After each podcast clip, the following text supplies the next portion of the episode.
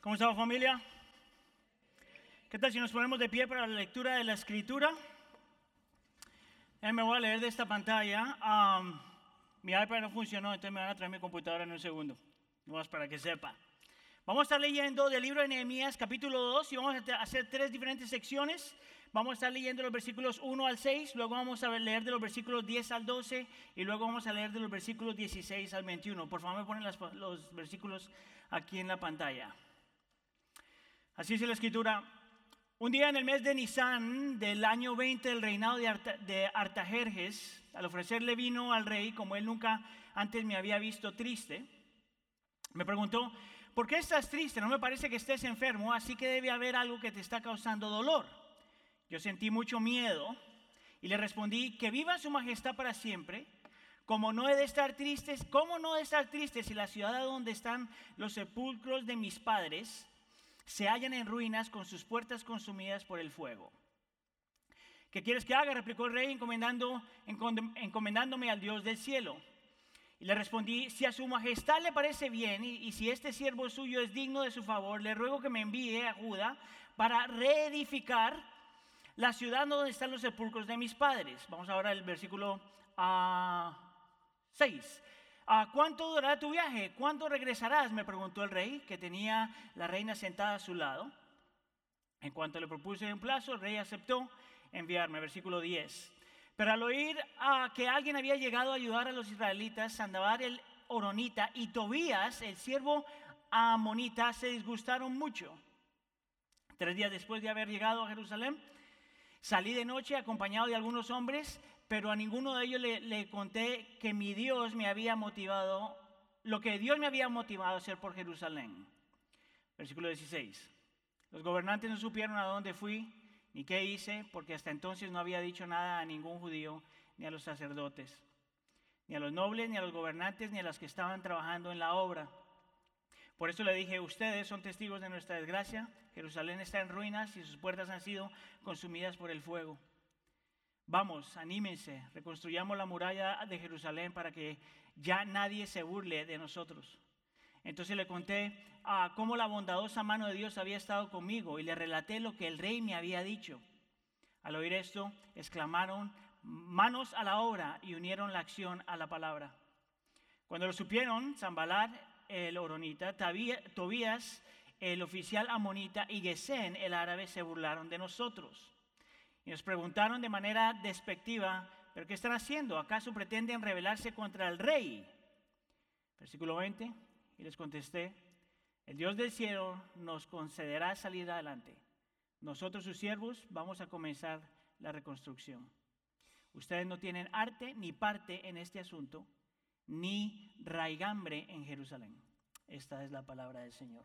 Señor, te pedimos por favor que hables a nuestra vida. Ah, pido, Señor, en nombre de tu Hijo Jesús, ah, que por la presencia y ministerio de tu Espíritu Santo, Señor, tú reveles lo escondido en nuestro corazón, nos permitas ver y creer lo que tenemos que ver y creer, Señor. Enséñanos a confiar, Señor, en lo que tu palabra ya ha dicho y lo que tu palabra hace te pedimos por favor, en nombre de tu Hijo Jesús, que tú hagas tu obra en medio de nosotros en esta tarde. Y todos decimos, ¿se pueden sentar? Ok, hoy estamos entonces en la segunda parte de esta serie que hemos llamado Restaurados, como estaba escuchando del pastor Sergio, que es basada, ah, estamos tomando esta serie basada en el libro de Nehemías.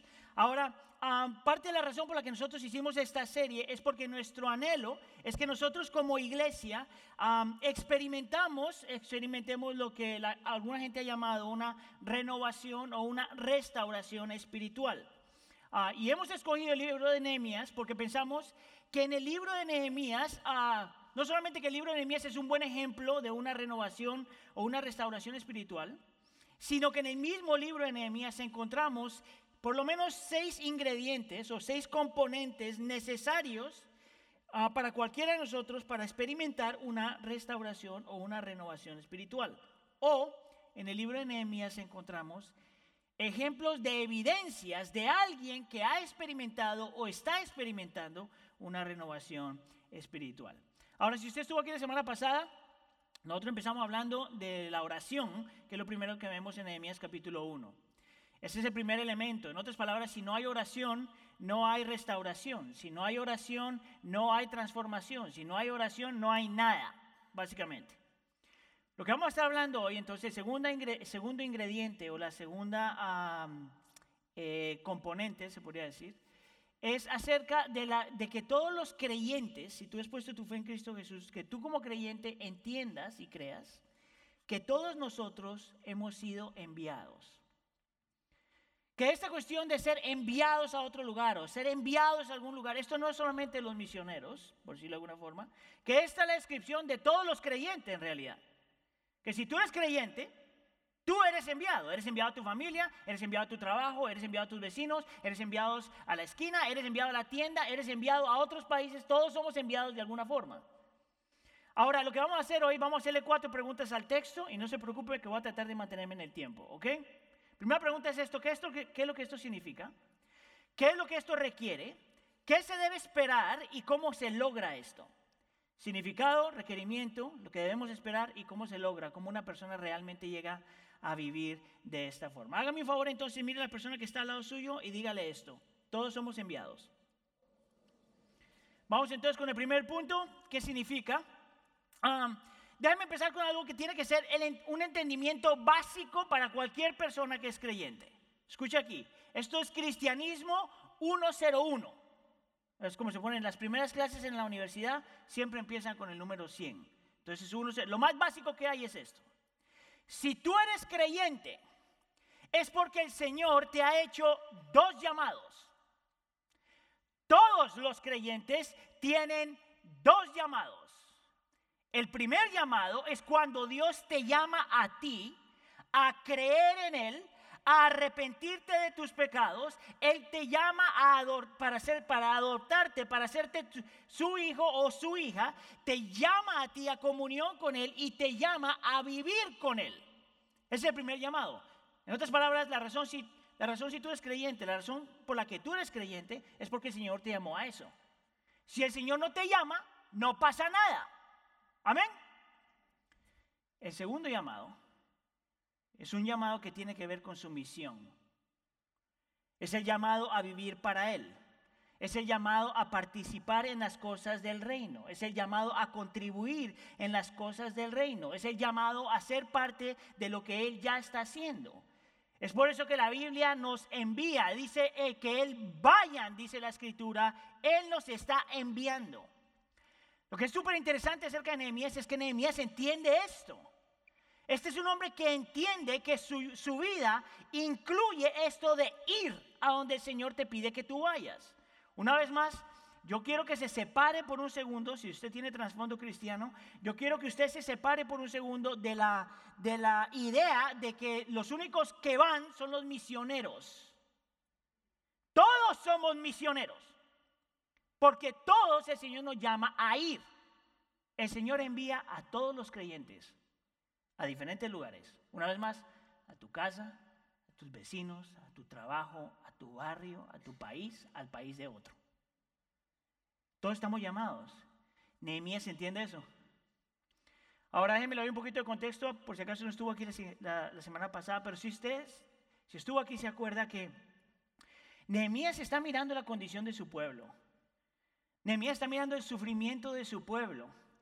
Nehemías está eh, reconociendo que el Señor está haciendo algo, que es el tercer grupo de, de, israelitas que están volviendo a Jerusalén y que cuando llegan a Jerusalén todas las murallas están deshechas y él entonces entiende que él tiene que responder a este llamado y ser parte de lo que el Señor ya está haciendo. Porque él se acuerda que el Señor había prometido que en algún momento esto iba a pasar. Él entonces quiere responder a lo que el Señor ya está haciendo es meterse en lo que el Señor ya está haciendo. Esa es parte de la definición de lo que significa ser enviados. Ahora, si se acuerda también, Nehemías lo que hace es ora por cuatro meses. Por cuatro meses se mete con el Señor a buscar la dirección del Señor, la sabiduría del Señor, porque Él tiene que hablar con el rey, porque Él es copero del rey. Ahora, para los que no saben lo que es un copero, son estos cuates, estas personas que están a la par del rey siempre, que son las personas que le sirven el vino al rey y que se asegura de que el vino no esté envenenado y que si llegara a estar envenenado, por si acaso le tiene que probar un cachito antes de dárselo al rey. Terrible ese trabajo.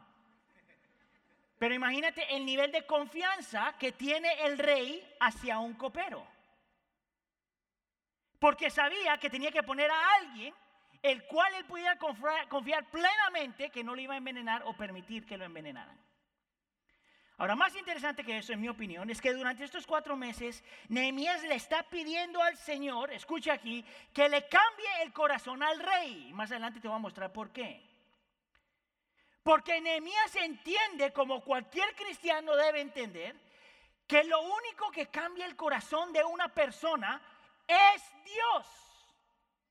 El corazón no cambia por una experiencia necesariamente. El corazón no cambia porque sabes mucha Biblia.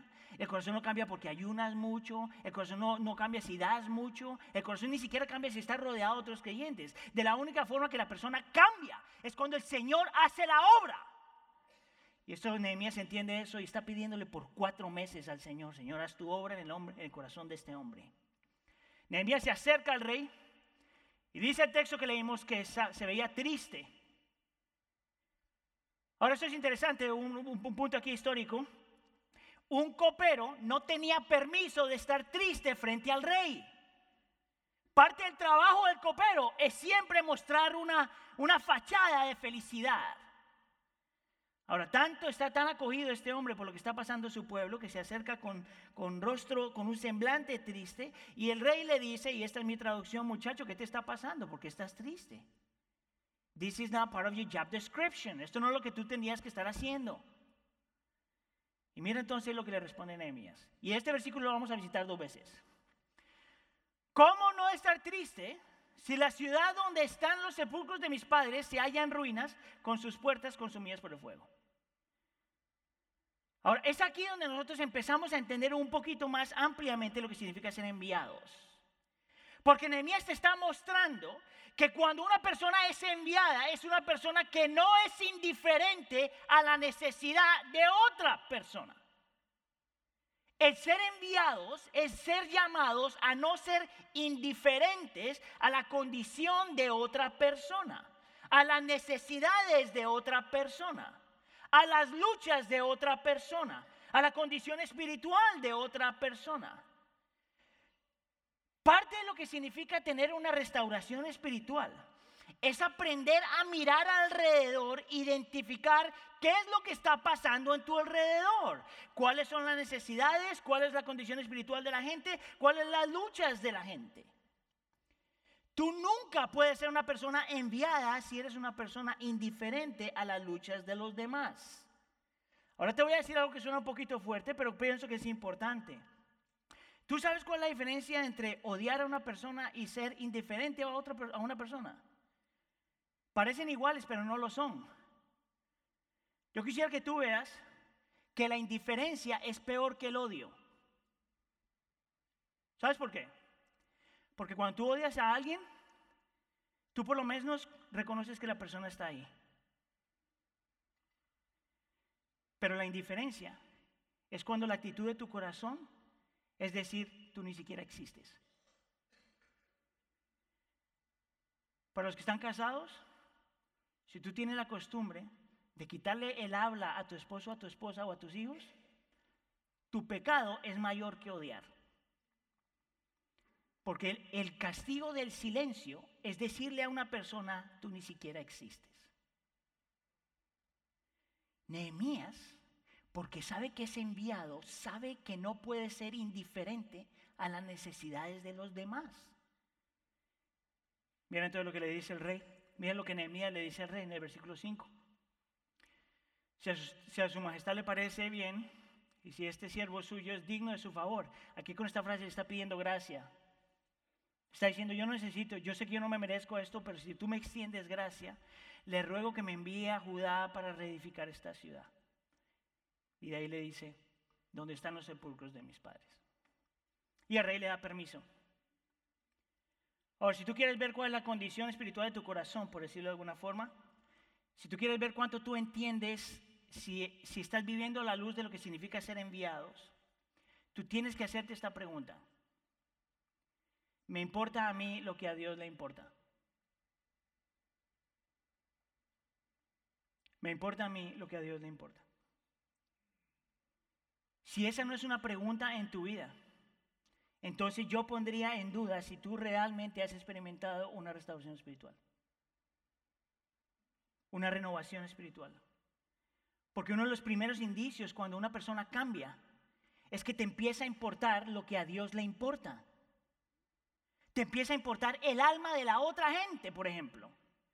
Te empieza a importar la condición espiritual de otra gente. Es por eso que el Señor dice en Mateo 28, vayan y hagan discípulos de las naciones.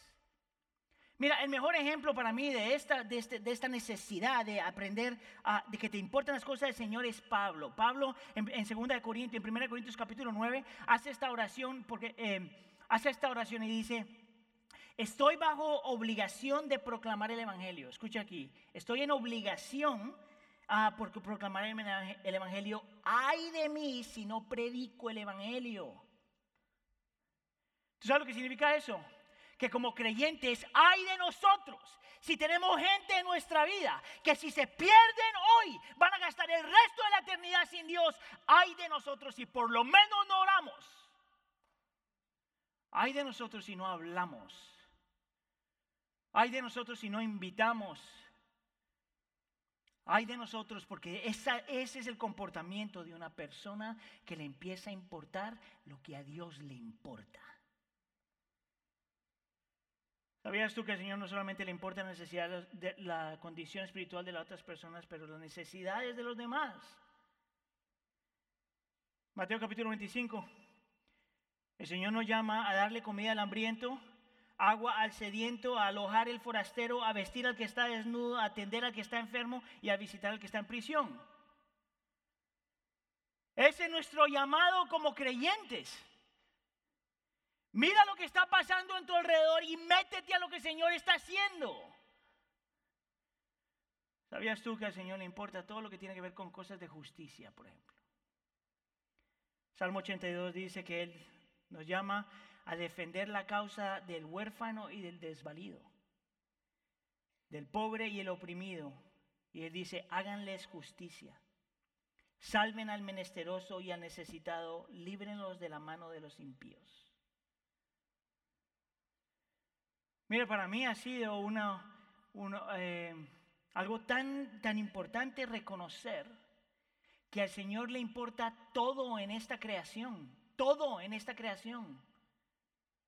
Le importa el alma, le importa las necesidades, le importa la justicia. Y si tú eres creyente, el Señor te envía a todas esas áreas, a todas esas esferas de la sociedad.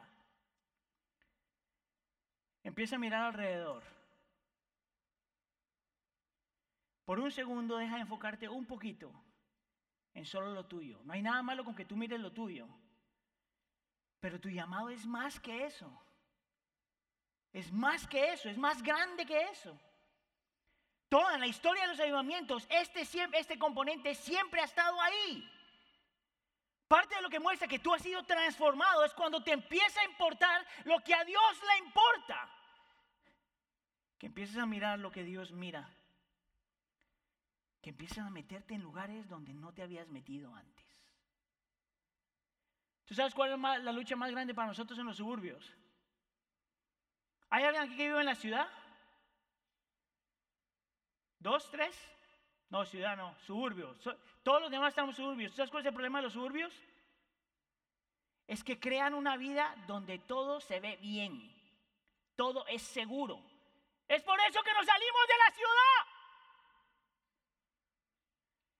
Y lo que llama el Señor y te dice es, vuelve a donde están las cosas que a mí me importan. Eso no quiere decir que vende tu casa y esas cosas, pero tienes que empezar a pensar diferente. Amén. A mí, por favor, mira a la persona que está al lado tuyo y dile, tienes que aprender a mirar, mirar lo que Dios mira. Vamos con la siguiente pregunta. ¿Qué se requiere? Y vas a ver aquí que uh, Nehemías es bien específico en esto porque te muestra por lo menos tres características que se requieren. Si el Señor te envía, requiere de ti que tú aprendas a abrazar esto. Se requiere, número uno, valentía. Ahorita te hablo qué significa eso. Número dos, se requiere dependencia. Y número tres, se requiere celo. Valentía, dependencia y celo. Mira la primera con valentía aquí en Nehemías. Esto es el versículo 3, dice, Esto es cuando él está respondiendo al rey. Ahora, nota aquí, no lo voy a leer todo porque lo acabamos de leer, pero te voy a mostrar algo. Dice, ¿cómo no estar triste si la ciudad donde están los sepulcros de mis padres se hallan ruinas? Párate ahí un segundo, porque parece que no fuera mucho, a menos de que tú conoces un poquito de la historia.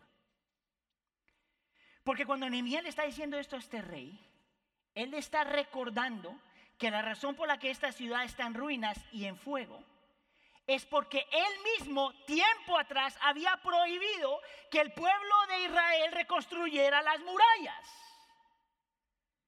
Tú sabes lo que significa para el copero del rey.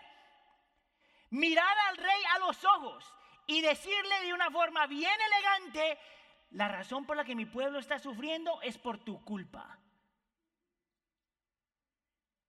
Dime tú si eso no es valentía. Pero tú sabes por qué. Porque este hombre no estaba dispuesto a comprometer la verdad. Es porque este hombre no estaba dispuesto a comprometer convicciones. Es porque Nehemías sabía que si el Señor te llama a algo y te envía algo, lo peor que puedes hacer es comprometer lo que tú crees y en, y en lo que tú crees. Yo creo que parte de lo que ha pasado con la iglesia moderna hoy, y para serle honesto con algunos de ustedes, es que estamos negociando con cosas que no teníamos que negociar y la tendencia es a comprometer diferentes cosas en tu vida. Es comprometer convicciones y comprometer verdad. El Señor te envía a tu familia y hay cosas que tú no haces en tu familia porque estás comprometiendo verdad. El Señor te envía a tu trabajo y hay cosas que tú no haces bien en tu trabajo porque estás comprometiendo convicciones. El Señor te envía con diferentes amistades y por el amor a la amistad tú comprometes diferentes cosas, por el amor al prójimo, entre comillas. A lo mejor el Señor te está llamando a hacer negocios, de alguna clase de negocios. Tú sabes lo peor que tú puedes hacer como creyente cuando eres enviado al mundo de los negocios. Comprometer la verdad. Comprometer convicciones. Mira, cuando yo estaba escribiendo esto tenía como 20 ejemplos en mi cabeza de cómo nosotros hacemos eso en todo momento. Si estás comprando algo y alguien te dice, no importa si tú mientes aquí, eso es comprometer la verdad. ¿Sabes cómo, se, cómo compromete a alguien también su familia? La verdad de su familia. Cuando trabajas más de lo que tienes que trabajar, tú estás comprometiendo la verdad. Uno compromete la verdad y convicciones que cualquier cosa en la vida. ¿Y tú sabes por qué hacemos eso? Porque tenemos un, un temor criminal al hombre. Nos importa demasiado lo que el hombre piensa. Y entre más nos importa lo que el hombre piensa, más grande se ve el hombre y más chiquito se ve Dios. Lo más triste de esto, el temor al hombre, es que entre más te importa la opinión de los demás, más esclavo te vuelves a la opinión de los demás. Pregunta, ¿es fácil vivir una vida donde no comprometes o no estás tentado a comprometer? ¿Es fácil vivir eso? Por supuesto que no. Vivir lo que el Señor te está pidiendo no es fácil. El luchar en contra de la tentación de comprometer convicciones no es fácil. Porque la realidad es que a nosotros sí nos importa la opinión de la gente. Y hay gente, la opinión de alguna gente que sí te debe importar. Por ejemplo, a mí me importa, en este cuarto, me importa grandemente la opinión de mi esposa. Si no me importa la opinión de mi esposa, entonces yo necesito consejería. ¿Verdad? Yo para mí es importante la opinión de mis pastores y, de sus esposas también, porque son los que me conocen. Si a mí no me importa la opinión de los pastores, entonces yo no tengo por qué ser pastor. A mí me debe importar la opinión de mi jefe, de mi, pastor Rob. Si no me importa la opinión de mi pastor, entonces yo tengo un problema con la autoridad, ¿no le parece? El problema del ser humano es que no le importa lo que le debe importar, le importa lo que no le debe importar. El problema con nosotros es que tememos a, la, tememos a la gente que no debemos temer. A la gente que alimenta tus ídolos. Es por eso que algunos de ustedes, ahí va, ponen en Facebook algo y automáticamente empiezan a mirar cuánta gente les ha dado un like. Dime tú si no te importa la opinión de la gente. ¿Piensas tú que Nehemías no luchó con eso? Claro que luchó con eso. Nos dice que tenía temor. Antes de hablar con el rey le dio miedo. La valentía es importante. El no comprometer las convicciones y la verdad es importante. ¿Cómo entonces le hacemos? Y entonces me lleva a la segunda cosa que Nehemías sabía y practicaba. Y es la dependencia. Ahora, este versículo me encanta. Porque dice, está hablando con el rey, dice, ¿qué quieres que haga? Le replicó el rey, después de que le hace la, la, pregunta. Mira lo que él dice, encomendándome al Dios del cielo. Déjame ver si yo puse esto aquí más adelante. Sí, dice, encomendándome al Dios del cielo. Es, esto es lo interesante acerca con esta palabra. Esta palabra aquí es interceder. ¿Sabes lo que está pasando aquí? El hombre está teniendo la conversación con el rey. Está teniendo la conversación con el rey. Ha estado orando cuatro meses antes ya. Y tú dirías, no, este hombre está listo para la lucha. Se mete en la conversación con el rey y cuando está hablando con él, el hombre le dice, ¿qué quieres que haga? Y por, una fracción de segundo él está diciendo, Señor, ayúdame. Señora la ola, tú dame sabiduría. ¿Qué tengo que decir? ¿Cómo tengo que decirlo? Tengo que decir algo. Y es un hombre que está convencido. Escucha acá a pesar de que ha orado cuatro meses ya, que aún todo lo que está viviendo en el presente requiere que tú entiendas que eres dependiente de Dios en todo momento. Aun cuando tienes el plan, aun cuando tienes la estrategia, aun cuando has ayunado y orado cada momento en la vida del creyente es con el entendimiento que dependemos del Señor 100% en todo momento. Señor, ayúdame. Te necesito ahorita mismo. Dame la gracia para responder y no temer a este hombre. Abraham Lincoln es conocido por esta oración. Él decía, Muchas veces tuve que arrodillarme por la abrumadora convicción de que no tenía dónde ir. Y decía esto, mi propia sabiduría y la de todos los que me rodeaban parecían insuficientes para ese día. Nosotros estamos llamados a buscar sabiduría y a buscar consejo, pero al fin y al cabo lo que más necesitamos es que el Señor intervenga y haga lo que tiene que hacer. El plan no es suficiente, la valentía no es suficiente, el carisma no es suficiente, la experiencia que tiene no es suficiente, lo único que es suficiente es el orar en dependencia a Él en medio de lo que estás haciendo. El enviado entiende que se requiere valentía, el enviado entiende que se requiere dependencia y por último el enviado entiende que se requiere celo.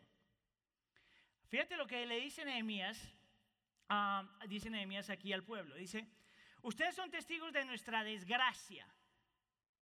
Tenga esa palabra ahí porque es una palabra bien interesante. Jerusalén está en ruinas y sus puertas han sido consumidas por el fuego. Es lo primero que él dice ahí. Ahora fíjate, mantén esa palabra en mente. Ahora mira el siguiente versículo. Dice, vamos, anímense. Más adelante, el versículo 17, reconstruyamos la muralla de Jerusalén para que ya nadie se burle de nosotros. Ahora, si tú eres una persona orgullosa, Tú lees esto y dice, pues por supuesto que nadie se burle de ti. Pero si tú has estado escuchando los sermones y ves la, eh, la historia de Nehemías en contexto, tú sabes que este hombre ni está tratando de defender su reputación, ni siquiera le importa su reputación. ¿Tú sabes cuál era el celo de este hombre? Dios. La gloria de Dios el nombre de Dios, el poder de Dios. A este hombre le importa tan poquito lo que la gente piensa de, él, pero le importa tanto lo que la gente piensa de Dios. ¿Sabes cómo sería nuestra vida completamente diferente? Si todo lo que tú haces es con eso en mente. Mire, ¿cuántos de ustedes han tenido conflicto en el trabajo? Levante la mano. Eh, mire, esto es familia. Entonces tiene que responder con honestidad. Nadie lo está mirando, solo yo y el Señor. ¿Cuántos de ustedes han tenido un conflicto en el trabajo y responden mal? Levante la mano. Ok. ¿Cuántos han tenido conflicto con alguien aquí en la iglesia y responden mal? Levante la mano. Ay, la mitad. ¿Cuándo tú has estado en una situación en que tú sabes que tú pecaste frente a los demás?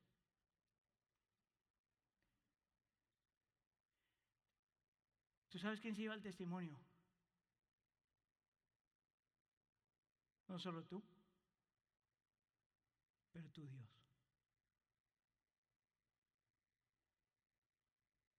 Es su gloria con lo que nosotros jugamos. Es su persona, es su carácter. En el caso que usted juega fútbol, mi hermano varón, y se le va la onda,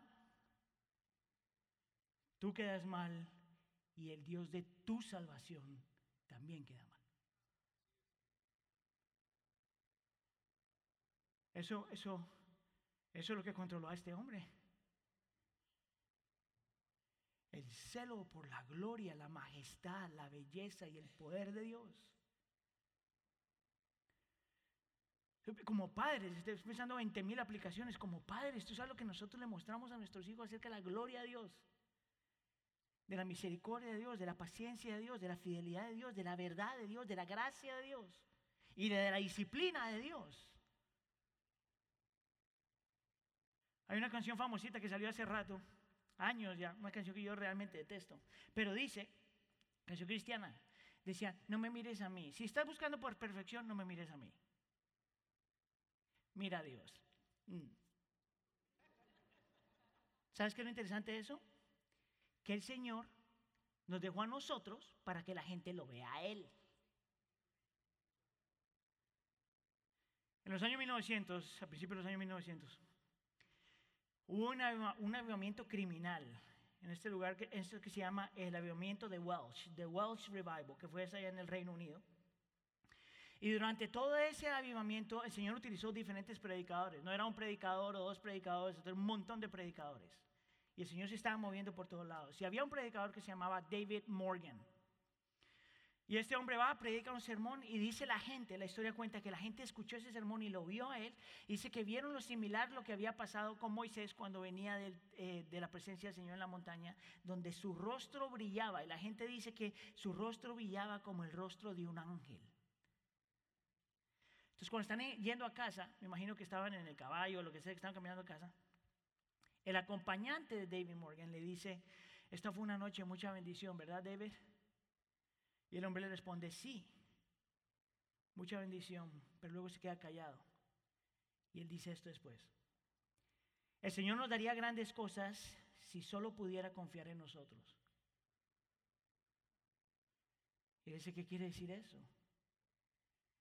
El Señor nos daría grandes cosas si pudiera confiar en que nosotros no nos robaríamos su gloria.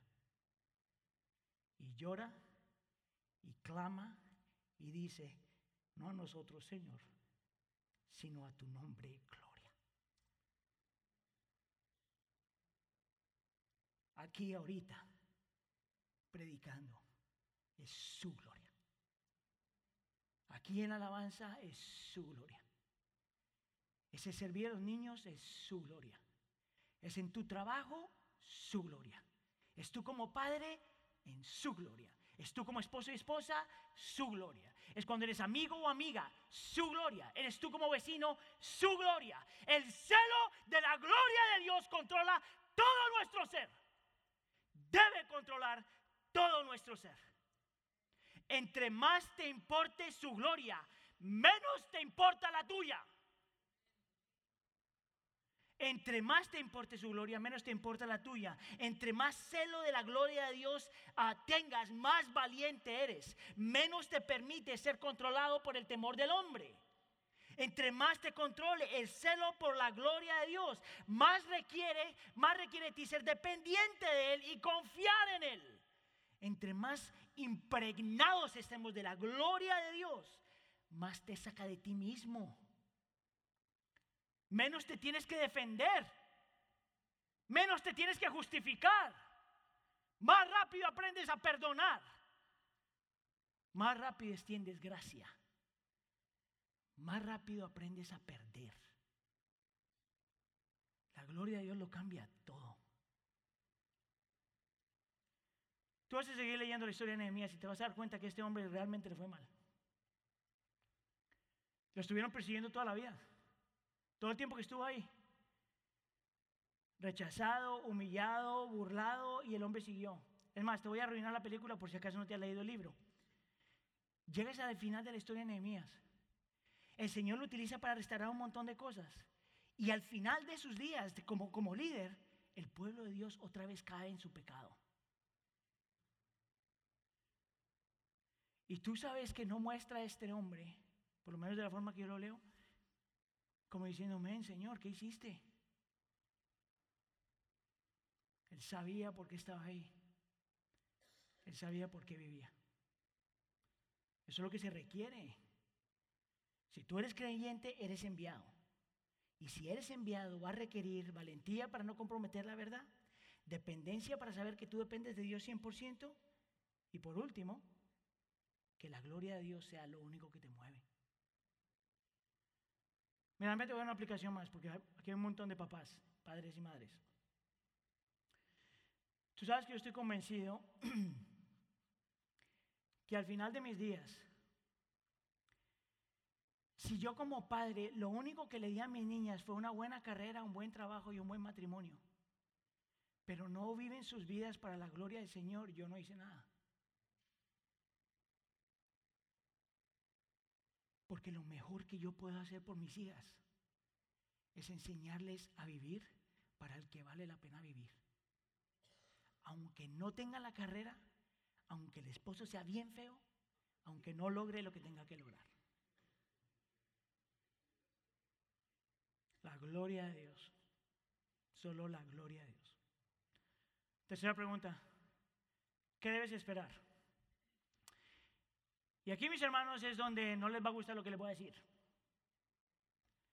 Aquí es donde yo siento que muchos cristianos están luchando, especialmente en el presente, porque el Señor te llama, el Señor te requiere estas cosas, y en tu llamado el Señor te dice, vas a experimentar tanto luchas internas como oposición externa.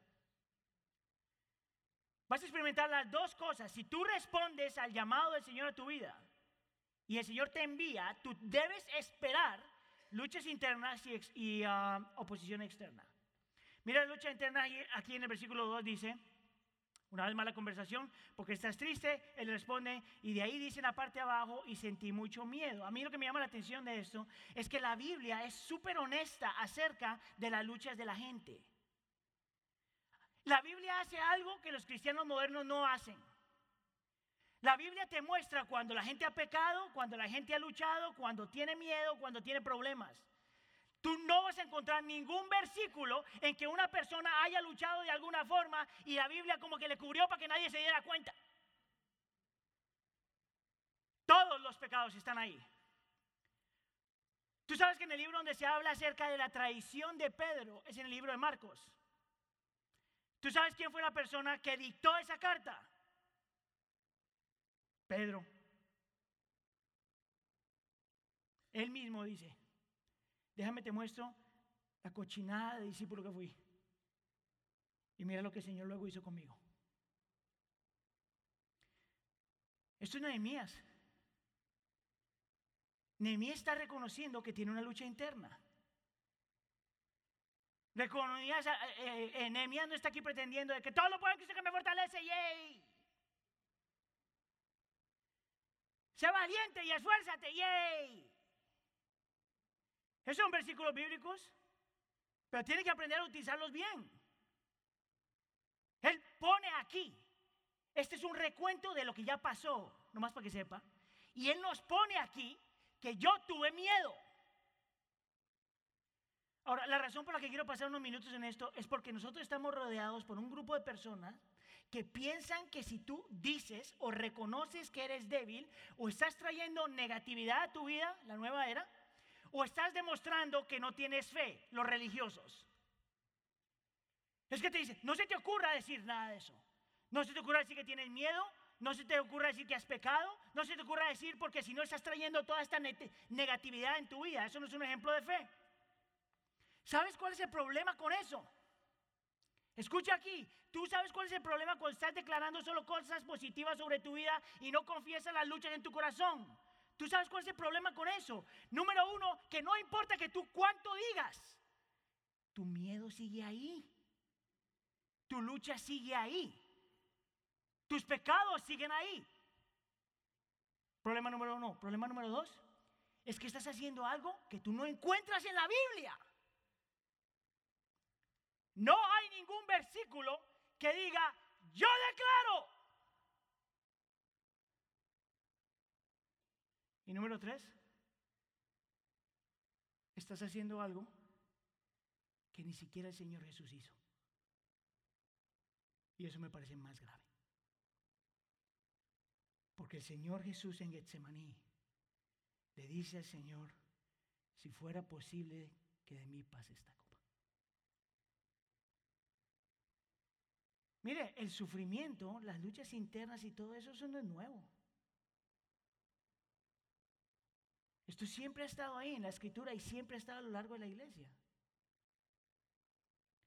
La razón por la que tú tienes que aprender a reconocer cuando tienes tus luchas y ser honesto acerca de eso es porque de la única forma que tú reconoces que todavía eres dependiente del Señor.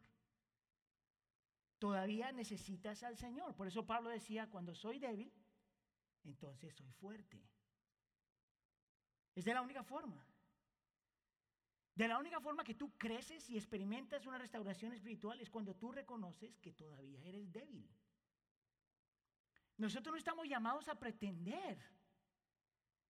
Nosotros no tenemos que pretender. Nosotros le decimos a nuestros hermanos a veces, ¿sabes que estoy hundido en esto? ¿Quieres ser enviado? Aprende a reconocer que tienen luchas internas.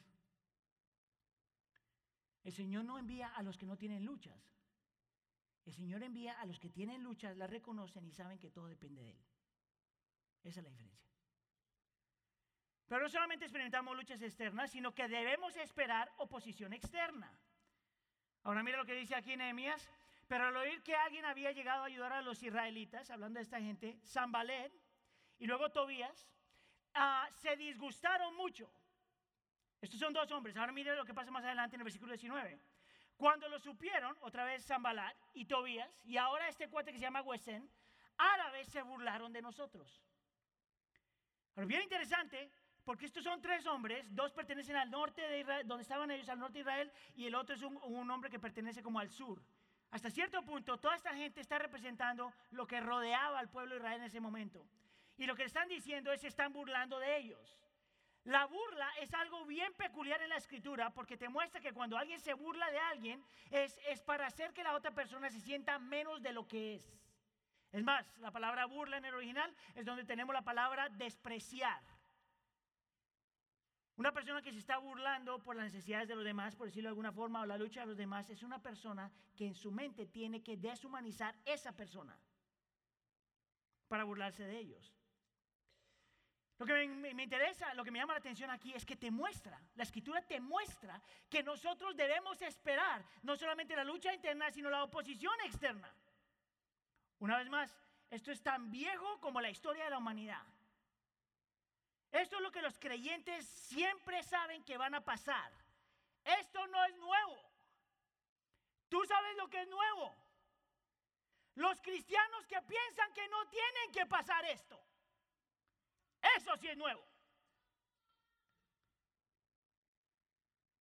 En los últimos 30 años, menos, en los últimos 20 años, los cristianos piensan que no están supuestos a, que no están supuestos a experimentar oposición. Te vamos a decir que tú tienes un corazón bien, quieres ayudar a la gente y vas a ayudar a, a tu hermano, a tu amiga, lo que sea, y de repente te rechazan por lo que tú crees. Y la queja es, ay Señor, pero si yo estoy haciendo tu voluntad. Y el Señor te dice, Mateo capítulo 5, 11, dichosos serán ustedes cuando por mi causa los insulten, los persigan y levanten contra ustedes toda clase de calumnias. ¿Sabes qué es lo más triste? Que tú vas a experimentar insultos y te van a perseguir y vas a experimentar calumnias. Pero si no estás experimentando por Cristo, sino porque eres annoying, eso sí es triste. ¿Ese es tu llamado? Si tú eres creyente, ese es tu llamado. Tú sabes que eres enviado. Tú sabes que se requiere valentía, dependencia y celo. Pero tú también sabes que vas a experimentar tanto luchas internas como posición externa. La pregunta entonces es, ¿cómo hacemos esto? Porque si yo paro el sermón aquí, todos ustedes dicen, vamos a hacerlo. Y llegas hasta la esquina y te das cuenta que no puedes hacerlo. ¿Cómo lo logramos? Bueno, una vez más, aprendamos de Nehemías. Y te voy a dar tres versículos rápidamente. Y estos versículos para mí son increíbles, increíbles. Mira lo que dice Nehemías en el versículo 12. Esto es cómo se logra. Salí de noche acompañado de algunos hombres, pero a ninguno de ellos le conté lo que mi Dios me había motivado a hacer por Jerusalén. Note aquí, yo quiero que tú veas qué tan teocéntrico Nehemías es. En otras palabras, qué tanta obsesión Dios tiene acerca de la centralidad de Dios en su vida. Porque cuando Él dice esto, Él está admitiendo que la única razón por la que él fue despertado a ayudar a su pueblo fue porque Dios mismo lo hizo en él. Dios mismo le despertó el deseo de mirar la necesidad de la gente. No fue que este cuate era buena onda y podía mirar y dijo, ay mira pobrecito, los voy a ayudar. Fue porque Dios mismo obró en su corazón para poder ver lo que tenía que ver. Y este versículo te apunta a dos cosas. Número uno, que nosotros estamos tan perdidos que si Dios no nos revela algo, nada cambia. Y número dos, que Dios está más interesado en el reino que nosotros mismos. Dios mismo puso en el, deseo, en el corazón el deseo de Nehemías para ayudar a esta gente. Dios mismo. Por eso es que nosotros nunca podemos decir, ay, la gente es tan buena.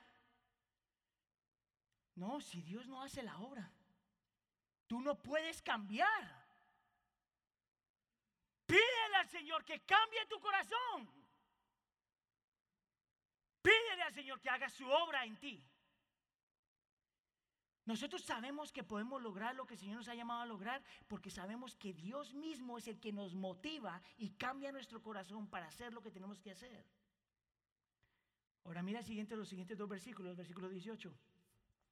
Entonces le conté, le conté al pueblo, dice, la bondadosa mano de Dios, que la, la bondadosa mano de Dios había estado conmigo. Escucha aquí. La bondadosa mano de Dios quiere decir, puede decir, la presencia y la gracia del Señor había estado conmigo. Ahora mire el versículo 20. El Dios del cielo nos concederá salir adelante. Note aquí que esto no es una motivational speaker. Los que dicen, tú sí puedes, vamos adelante, vamos a lograrlo. Esto no es lo que está diciendo este hombre. Este hombre está diciendo, Dios fue el que puso el deseo, Dios fue el que me guardó y Dios es el que va a hacer la obra. Dios, Dios, Dios, Dios, Dios, Dios. No el ser humano, no tu fuerza, no tu carisma, no tu profesión, no tu trabajo, no tu carrera, no tu dinero, nada de ti, todo Él. Todo Él.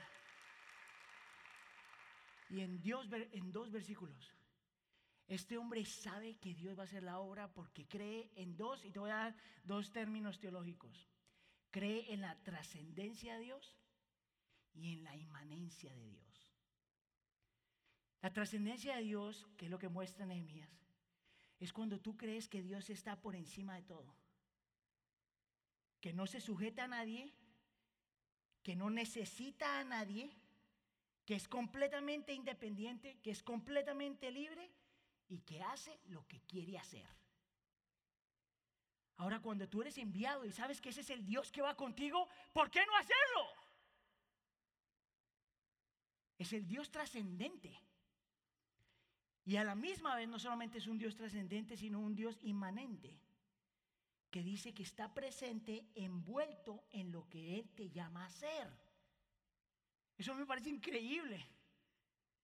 Él te envía y te dice, mira lo que yo voy a hacer por medio de ti. Y te dice, yo voy a estar envuelto en lo que tú estás haciendo. Y es por eso que a lo largo de la historia la gente ha hecho tantas cosas increíbles para el Señor. No por quien ellos son, sino por quien Dios es. Que si yo te digo que nosotros tenemos una motivación más grande que Nehemías? ¿Tú sabes por qué? Porque ese mismo Dios trascendente e inmanente es el mismo Dios que fue enviado primero a ti antes de que tú seas enviado. La razón por la que nosotros debemos responder cuando el Señor nos envía a donde nos envía es porque Él envió a Cristo primero. El mismo Dios trascendente se humilla en la cruz del Calvario. El mismo Dios soberano e inmanente se mete en el mundo para salvar nuestra alma.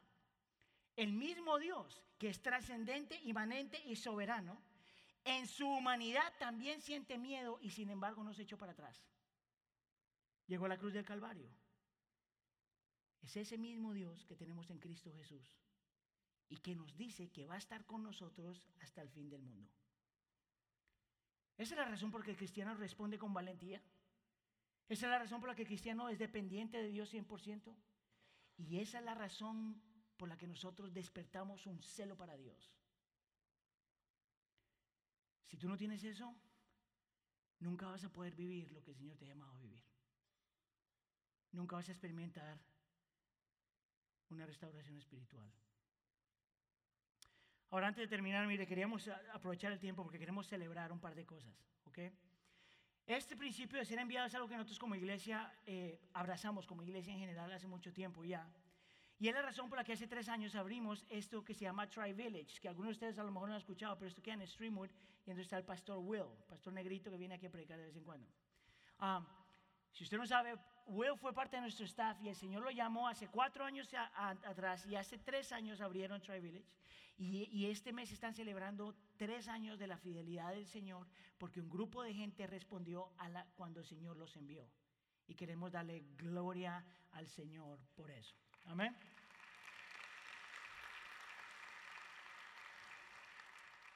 Sin embargo, como iglesia, nosotros no queremos parar ahí. Y parte de nuestra visión es que en los años que vienen sigamos abriendo otros lugares. Y en el año 2000, en el próximo año 2020, septiembre del 2020, estamos considerando abrir otro campus. Ahora déjeme le digo por qué le estoy compartiendo eso. Número uno, esto va a ser más o menos en el área de Warrenville, norte de Warrenville, south de Wheaton, más o menos por esa área. Um, eh, y lo que vamos a estar haciendo es enviando a un grupo de gente de la iglesia, de todas las congregaciones, para apoyar esta obra. Ahora, la razón por la que le estoy diciendo esto es porque esto va a pasar un año de aquí, dentro de un año. Pero en este punto hay 30 personas que ya se han comprometido a ir a ese lugar. Ahora, yo lo que quiero hacer, y, yo sé que usted nunca, por lo general si es nuevo la iglesia no ha escuchado que las iglesias hacen esto, porque ah, las iglesias siempre quieren que la gente venga. Nosotros queremos que la gente venga, pero también que se vaya a lugares así. Entonces, esto es lo que yo quiero hacer. Um, esto lo vamos a abrir, esto queda al norte de nosotros. En, los años siguientes vamos a abrir al este. Y parte de nuestro anhelo y deseo es que vamos a abrir también congregaciones en español en esos lugares eventualmente. Entonces, esto es lo que yo quiero. Si usted es completamente bilingüe, porque esto vamos a empezar en inglés solamente. Entonces, si usted es completamente bilingüe, mi invitación es que usted por lo menos ore. A lo mejor el Señor me está llamando a mí. Número uno. Número dos, que ore porque a lo mejor el Señor lo llama a servir. Allá usted no se va a ir a sentar. Si el Señor lo llama allá, es a trabajar. Entonces ore. Y si usted ya de, de perdida dice, no, eso no soy yo, me gusta demasiado la iglesia del pueblo, estoy sirviendo aquí, está bien. Pero yo quiero que empiece a orar por esto. Porque nosotros estamos orando que por lo menos 250 personas se vayan. Y hay 30 adultos, como 40 niños. Entonces necesitamos como 350 personas más o menos. Ah, yo quiero que tú ores y lo pongas en tu lista de oración, no solamente para si el Señor te llama a ti a eso, sino para que el Señor levante más obreros. A mí ese es mucho y poquito los obreros. Necesitamos orar por esto. Amén. La única razón por la que nosotros hacemos esto es porque realmente creemos que todos somos enviados. Algunos de ustedes solo son enviados a su vecindario, algunos de ustedes solo son enviados a su trabajo, algunos de ustedes son enviados a su vecindario, a su trabajo y a todo lo demás. Pone frente al Señor y responde a lo que el Señor nos llama a hacer, cualquiera que sea el área. Amén. ¿Oramos? Señor, te queremos dar gloria, honra y alabanza. Te damos gracias, Señor, porque tú eres bueno y eres fiel. Te damos gracias, Señor, porque empezamos el servicio recordando que tú te deleitas en nosotros en Cristo Jesús. Y terminamos, Señor, este tiempo de, de prédica recordando que cuando tú te deleitas en nosotros, nosotros queremos responder a ti. Señor, todos somos enviados. Enséñanos a mirar a nuestro alrededor las necesidades de los demás. Enséñanos a tener tal celo por tu gloria que controla todo lo que somos. Enséñanos, Señor, a salir de nuestra comunidad para servir al prójimo, para amar al prójimo, para, para pelear por la justicia. Enséñanos, Señor, a ser la gente que estamos supuestas a ser. Te lo pedimos por favor en nombre de tu Hijo Jesús. Y todos decimos.